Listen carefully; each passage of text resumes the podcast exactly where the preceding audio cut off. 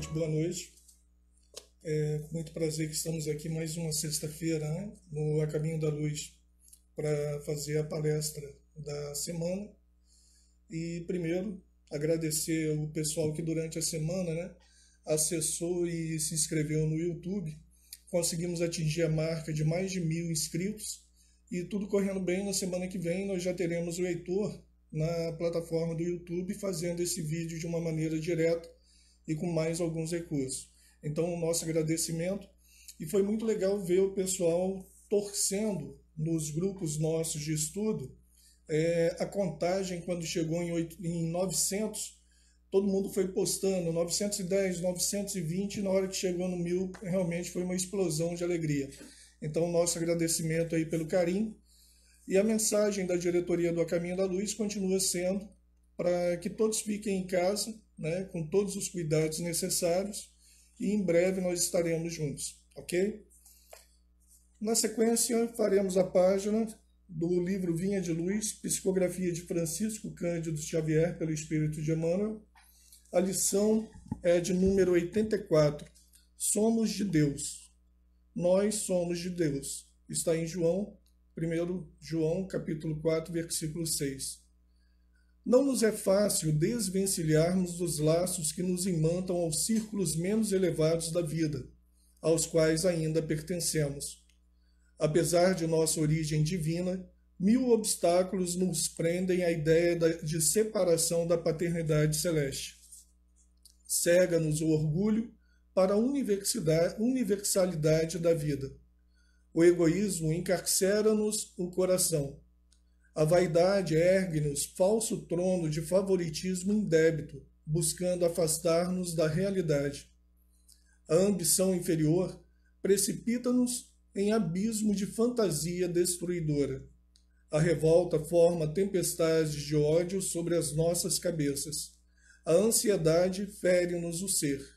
E julgamos, nesses velhos conflitos do sentimento, que pertencemos ao corpo físico, ao preconceito multissecular e à convenção humana, quando todo o patrimônio material que nos circunda representa empréstimo de forças e possibilidades para descobrirmos nós mesmos, enriquecendo o próprio valor.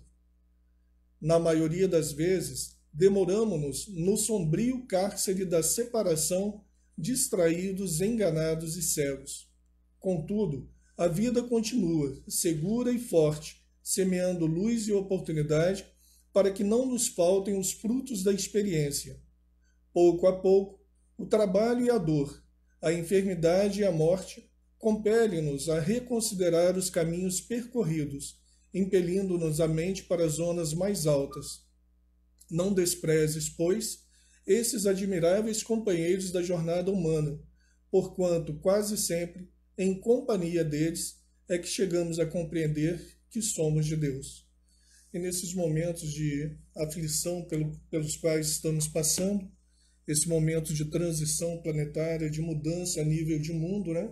Nós temos que recordar sempre realmente que somos de Deus e que temos um Pai amoroso, bom e justo que vela por todos nós e que está cuidando de cada um, ok? Então, vamos fazer a nossa prece inicial rogando então, Senhor Jesus, querido irmão e companheiro, bondosos amigos espirituais, bondosos trabalhadores dessa casa de caminho, nós te pedimos neste momento a tua presença e o teu amparo, que o orador da noite de hoje possa ser intuído e que possa levar alento e carinho aos corações que estarão nos assistindo e ouvindo.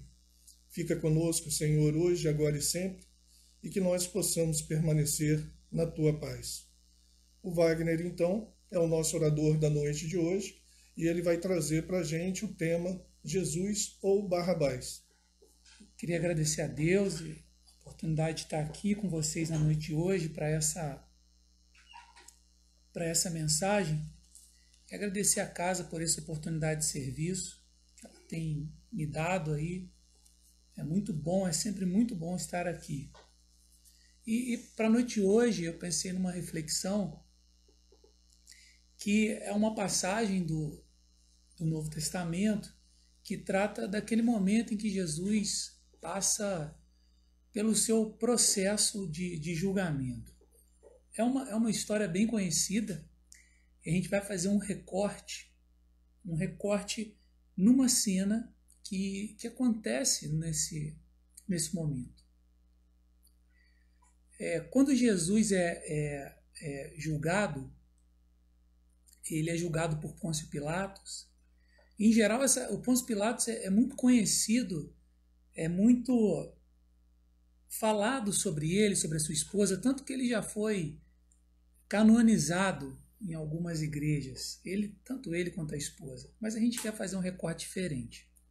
E como a gente tem aprendido no, no, no estudo, é, tem um movimento muito grande de estudo na Bíblia, do estudo do, da Bíblia no, no movimento espírita, é muito é, importante que nós voltemos naquele tempo para entender é, o que acontece. E a nossa cena é a seguinte: a cena é o momento em que Pilatos entrega Jesus ou Barrabás, é, pedindo para que o povo escolha um deles. Então a gente precisa retornar um pouco para entender que você tá, o povo que tem que fazer decisão, ele olha para Jesus não da forma como a gente olha, pelo menos nós que, que acreditamos aí no, no mestre, em sua proposta. Porque para nós, se você for pensar numa linha do Evangelho de João, do Evangelho do, de Emmanuel, do, na própria proposta do Emmanuel, a gente pensa em um Jesus que está aqui há 4,5 bilhões de anos. Né? No princípio era o Verbo, e o Verbo era Deus, e o Verbo estava com Deus. 4,5 bilhões de anos, Jesus já, era Jesus. E isso é muito para a nossa cabeça. Né? Não dá para a gente ter uma ideia do que isso significa de fato. O importante é que naquele momento, aquele homem, é, aquele espírito, ele nasce em Israel e se coloca como um homem, com mão, com olho, nariz, com pele. E as pessoas o viam transitando como um homem comum. E naquele cenário que, que, que se colocava, é importante é perceber o que acontecia com o povo de Israel. Era um povo dominado por Roma. E, e por que, que isso é importante? Porque os romanos chegaram, é, tomaram as riquezas, levavam os filhos dos judeus para a escravidão, para a prostituição, para servir os exércitos. Eles tomavam suas terras e suas riquezas e levavam o povo a pagar impostos altos em função uh, da proposta de que Roma tinha de dominação. Então é natural você pensar que para um povo tão sofrido que eles odiassem os romanos. E, e, talvez essa seja a grande questão, e aí a gente seguindo no espírito do Kardec, de tentar tirar das lições da Bíblia algo que tem a ver com a nossa vida e com as questões morais que são importantes para a gente. Porque a questão que é posta para o povo é uma, uma escolha entre o que Barrabás podia propor e o que Jesus propunha. E quando a gente pensa em Barrabás, você tem várias versões, tem o evangelho que é, algumas transcrições do evangelho em que ele é chamado de Jesus Barrabás. Barrabás significa filho do pai. Ele era não era um simples ladrão. Ele era um homem que comandava rebeliões e que tinha sido preso por assassinato. Então, o Barrabás ele representava algo que o povo queria, porque o povo queria alguém que, que resolvesse os seus problemas, que era se livrar do jugo pesado imposto pelo Império Romano. Então, Barrabás estava disposto a, dar sua vida empunhando a sua espada pela liberdade do seu povo. Então Barrabás era bem visto por muitas pessoas, porque ele tinha uma proposta: nós vamos lutar agora e vamos libertar o nosso povo dos romanos. E de outro lado, você tinha Jesus de Nazaré, num corpo de carne. E a proposta do Cristo é totalmente diferente da proposta de Barrabás. E eu queria ler uma passagem do Evangelho de Mateus, que está no capítulo 5, eu vou ler só uns trechos, no, no versículo 39 até o 48. E ele diz assim: Eu, porém, vos digo, para não se opor ao malvado, pelo contrário, ao que bater na face direita, vira-lhe também a outra. Olha que diferença de proposta. Enquanto Barrabás queria a libertação do povo mediante a força, a guerra, Jesus estava dizendo para que o povo não se opusesse ao malvado. E eu pergunto para vocês, olha, olha o cenário como é diferente. Como são propostas diferentes. No versículo 43, ele diz assim: Ouviste o que foi dito. Amarás o teu próximo e odiarás o teu inimigo. Está no livro do Levítico. Amarás o teu próximo está no Velho Testamento.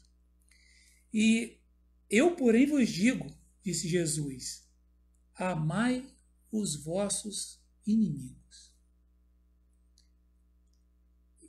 Isso é amor demais para a gente. Isso é uma coisa que transcende toda a nossa linha de defesa quando a gente é atacado. Porque, em geral, é muito mais comum a gente ir no com Barrabás do que ir nessa proposta do Cristo, onde eu tenho que amar os inimigos e orar pelos que vos perseguem. E ele coloca isso como uma condição para que vos tornei filhos do vosso Pai que está nos céus. Portanto, sede vós perfeitos, como perfeito é o vosso Pai celestial. E aí tem que parar, porque é muita coisa. E a reflexão que eu queria trazer para a noite de hoje é exatamente a seguinte. Eu trago a reflexão para mim. De coração, espero que ela sirva para todos nós. Mas se eu tivesse lá, quem eu escolheria? Barrabás, que me dá uma solução imediata da luta contra o sofrimento, ou em Jesus, que nos traz uma proposta de uma vida futura. Porque no diálogo com Pilatos, ele diz: O meu reino não é desse mundo. Então a questão do Cristo é essa. Barrabás te oferece uma luta, onde você luta por um reino que se constrói aqui. E Jesus te oferece, é uma proposta onde, onde nós escolhemos um, um reino futuro. E é o que o Kardec faz explica muito bem no capítulo 2 do Evangelho segundo o Espiritismo, onde ele vai falar sobre a importância da vida futura. E tem uma, um ponto interessante, o Kardec é realmente assim, a gente vai amadurecendo, tal, acho que essa é a palavra, para não dizer ficando mais velho, estudando, e a gente vai vendo que o Kardec tem passagens geniais. É, tem um, um, um, um, cientista famoso americano chamado Francis Collins, que ele, ele chocou um pouco o mundo dos cientistas, porque ele era de uma família de cientistas, ateu, pai ateu, mãe ateu, essa coisa toda. Ele foi o homem que chefiou o projeto Genoma. E, e de repente ele disse que ah, passava, passou a acreditar em Deus. E ele escreveu um livro sobre isso, mas perguntaram para ele por que você acredita em Deus. E ele disse porque não tem razão para a moralidade humana. E o Kardec, no, no capítulo 2, fala, fala de uma forma bem interessante que toda a nossa perspectiva moral vem da nossa crença na vida futura. E essa impressão da vida futura, ela está em todas as épocas da humanidade, como o Kardec explora muito bem, faz excelentes comentários desse ponto no Livro dos Espíritos. A vida futura é algo que a gente traz no nosso íntimo. Isso faz com que a gente, em determinado momento, movimente a nossa vida mais em direção à vida futura que Jesus oferece do que em direção ao, ao Barrabás. E aqui não é uma crítica ao Barrabás. É o Barrabás e ele oferece aquilo que ele tem de melhor para o povo, na visão que ele tem. E Jesus oferece o que a gente conhece. Uma proposta que ultrapassa toda a nossa percepção humana de amor. E a pergunta é essa: quem nós escolheríamos? Mas é interessante quando a gente pensa nessa perspectiva de trazer a questão sobre as nossas escolhas de Jesus e Barrabás numa perspectiva do dia a dia. E tem uma mensagem do Emmanuel que está no livro Vinha de Luz, no capítulo 100. E eu tenho é, a mensagem intitulada Que faremos do Mestre? É uma pergunta, mais ou menos como a pergunta da nossa palestra. E ele começa, e eu vou, eu vou fazer uns recortes, dizendo assim: Que fazem os homens do Mestre Divino no campo das lições diárias? Porque nós temos essa opção das escolhas. Os ociosos tentam convertê-lo em oráculo que lhe satisfaça as aspirações de menor esforço.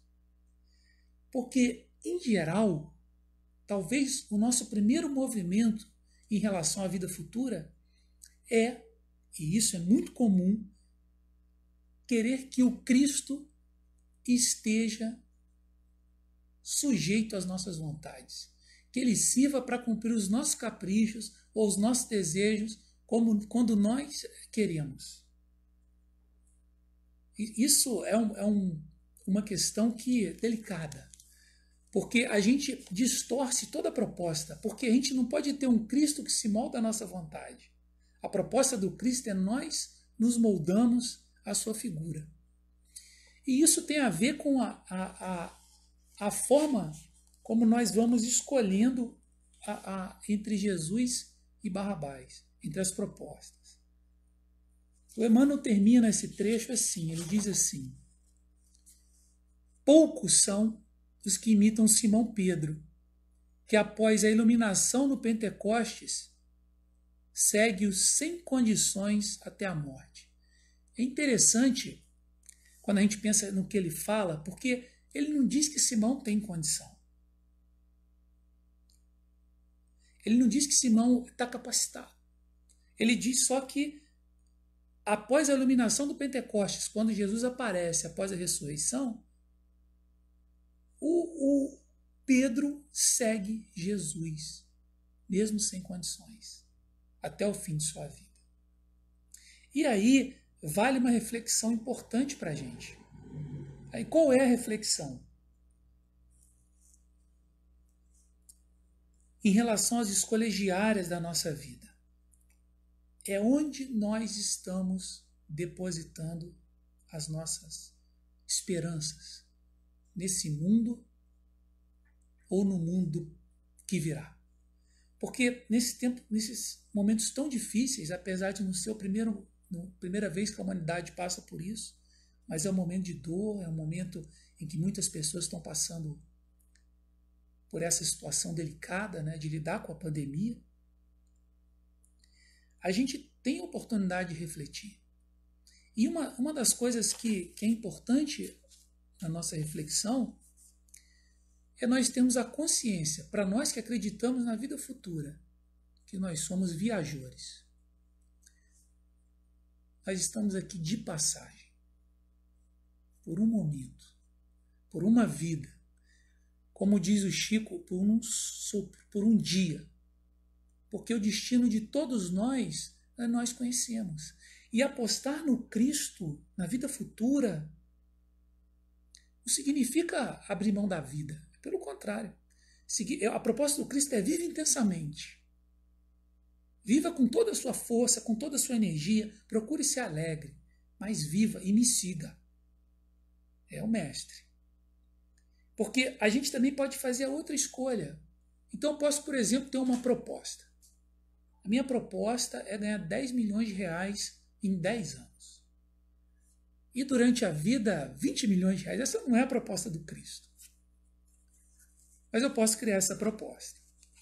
E assim, quando a gente, dependendo da gente, de onde a gente coloca o nosso, as nossas esperanças, ou as nossas expectativas, isso vai também refletir naquilo que a gente vai encontrar depois dessa vida. Eu lembrei agora, a história que eu contei ontem, né? A gente tem estudado o, o livro, a gente tem um grupo de, de estudo do, do, A gente começou a estudar o livro Voltei. Eu tinha lido o livro Voltei há muito tempo atrás, há uns anos. E ele conta a história do irmão Jacó, que é o Frederico Figner, que foi diretor da Federação Espírita Brasileira. O Frederico Figner era um empresário famoso, ele também trouxe o disco de vinil para o Brasil, era uma pessoa muito respeitada, não só no meio espírita, mas também como empresário.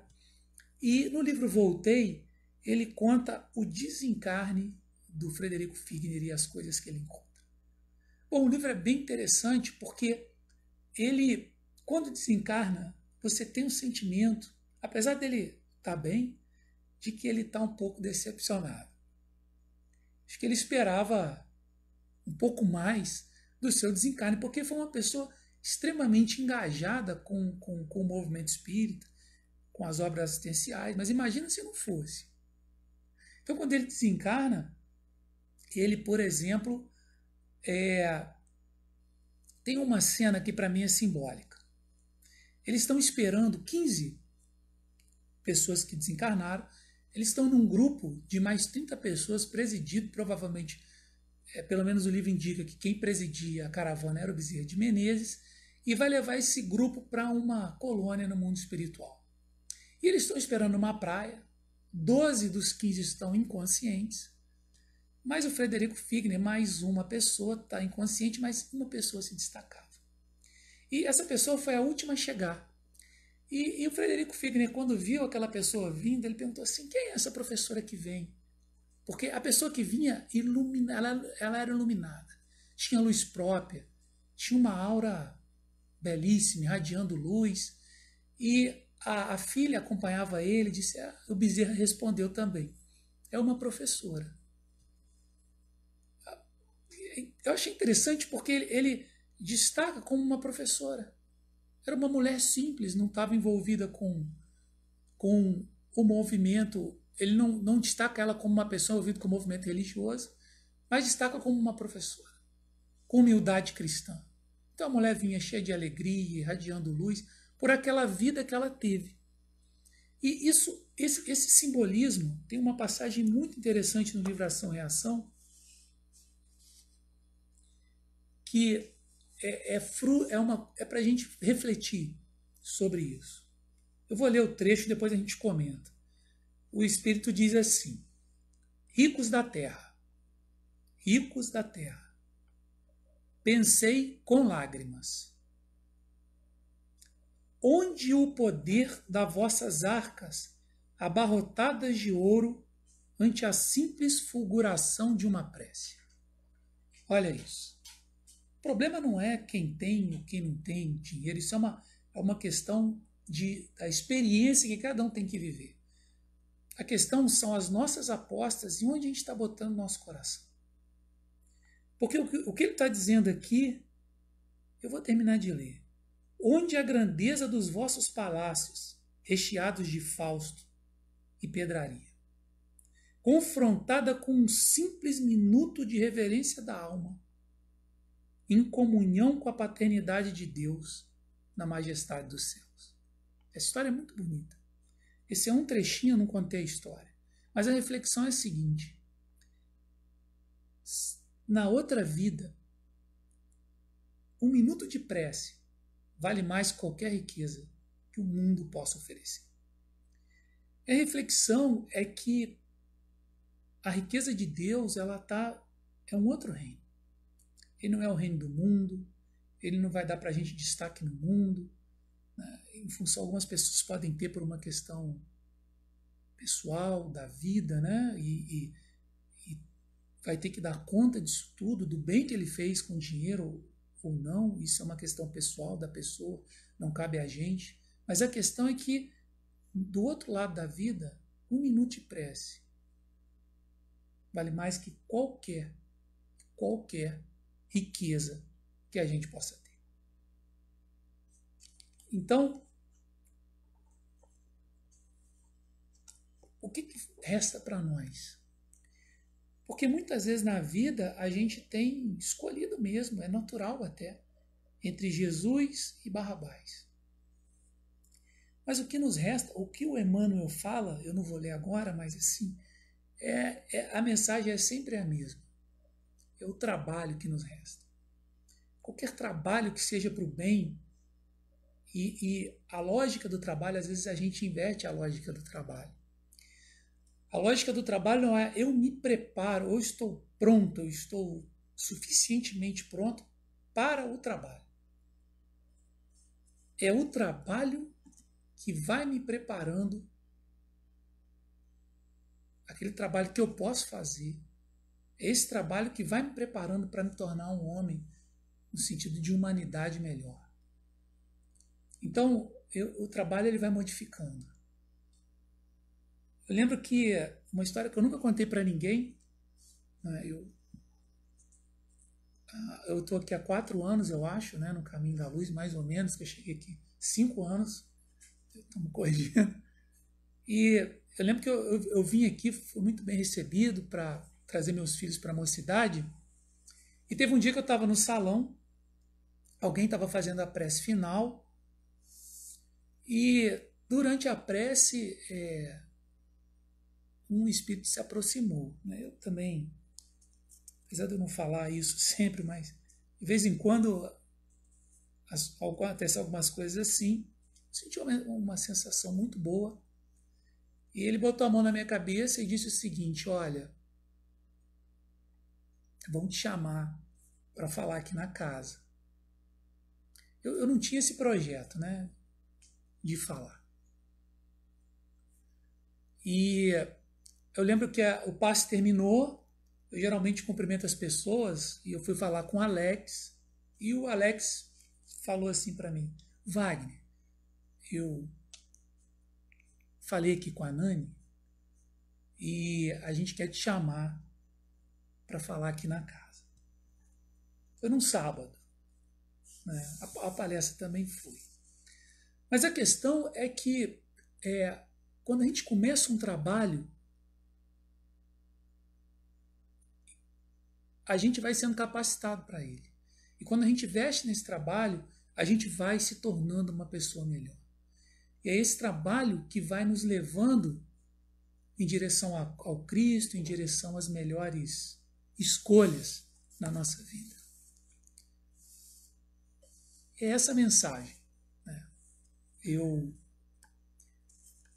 acredito coração que as portas vão se abrindo e que a gente vai aprendendo durante a vida que optar pelo reino de Deus, esse que Jesus trouxe, é muito melhor do que a outra proposta. Para terminar, eu peguei um poema, gostei bastante. Eu nunca fui muito afeito a poema, mas é o meu amigo poeta. O amigo poeta me mudou. Então eu vou terminar para nossa reflexão. É um poema da Elaine Bertoni, eu não conheço, mas inspirado. No meu deserto, nas grandes obras da criação, nos conhecemos pequenos. Afinal, somos apenas, humanos, grãos de areia na imensidão. Céus, mares, matas e desertos são cenários de força e grandeza, cujo fascínio nos faz despertos na energia do Criador da beleza. Quanto menor nos sentimos, maior é Sua presença em nós. É de Sua beleza que nos revestimos, quando a nossa aridez é atroz. No infinito onde habita, invoco sem cessar Sua presença. Ó, oh, bom Deus, não permita que eu me feche à indiferença. Quero buscá-lo, onde quer que esteja, porque minha força por si só inexiste. Sem Sua presença, jamais serei a mesma. apenas uma figura triste que só conhece a incerteza. Jesus nos ampare, nos abençoe, que nos ensine a escolhê-lo sempre em cada momento da nossa vida. Muito obrigado.